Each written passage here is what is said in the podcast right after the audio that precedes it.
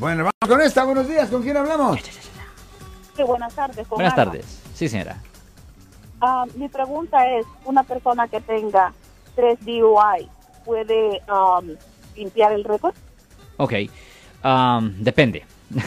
Primero, um, la, la cosa que yo siempre pregunto cuando una persona tiene varias convicciones, varias condenas en su registro, es si la persona violó los términos de su probación o libertad condicional cuando obtuvo sus delitos subsecuentes. Por ejemplo, si una persona agarró un caso de, ah, DUI en el año 2002, generalmente le dan tres años de probación en un caso de DUI.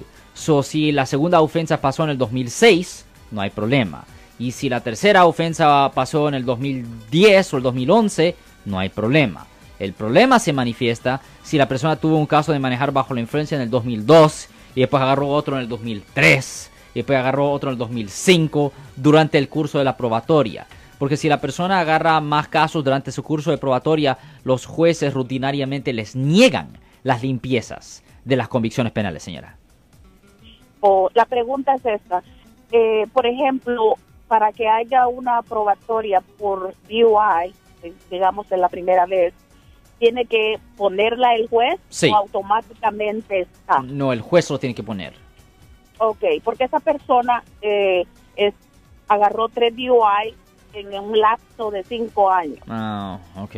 pero hizo en el último DUI le dieron tiempo. ¿Pero tiempo Eh, en la cárcel o en la tiempo. prisión?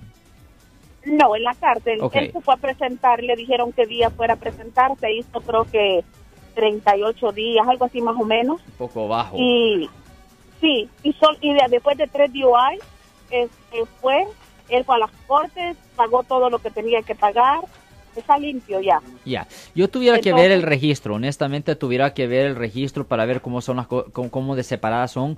Es posible que uno o dos se puedan limpiar, es posible que los tres se puedan limpiar, pero no le puedo decir hasta que yo viera el registro para poder separar las fechas, señora.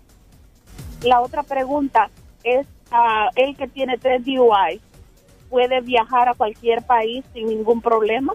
Pues eso es una pregunta de migración, no le puedo decir de eso, porque diferentes países tienen diferentes Oh. reglas, señora. Yo solo le puedo decir de las cosas que ocurren aquí en el estado de California, ni le puedo decir de otros estados. Oh, entiendo.